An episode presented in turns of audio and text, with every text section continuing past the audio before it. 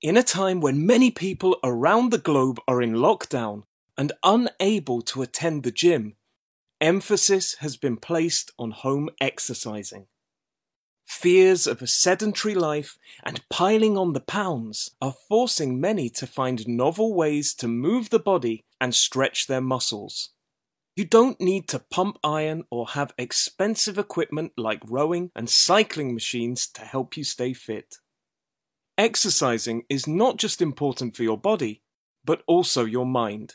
A study by Dr. Andrea Dunn at the Cooper Research Institute in Dallas, Texas, found patients who did daily 35 minute walks per week experienced a 47% reduction in their depression levels.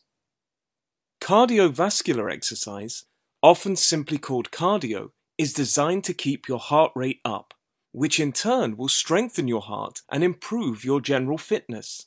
Many of us are turning to activities like skipping with an old rope or watching one of the many fitness experts who produce exercise videos online. Walking is another great aerobic activity to help you increase your blood circulation.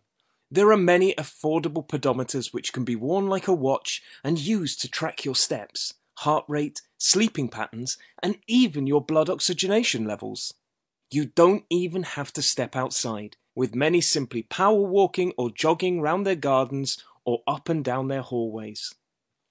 Practicing yoga or Tai Chi can help to keep our bodies supple, which in turn can lower joint pain and help to protect us from injury.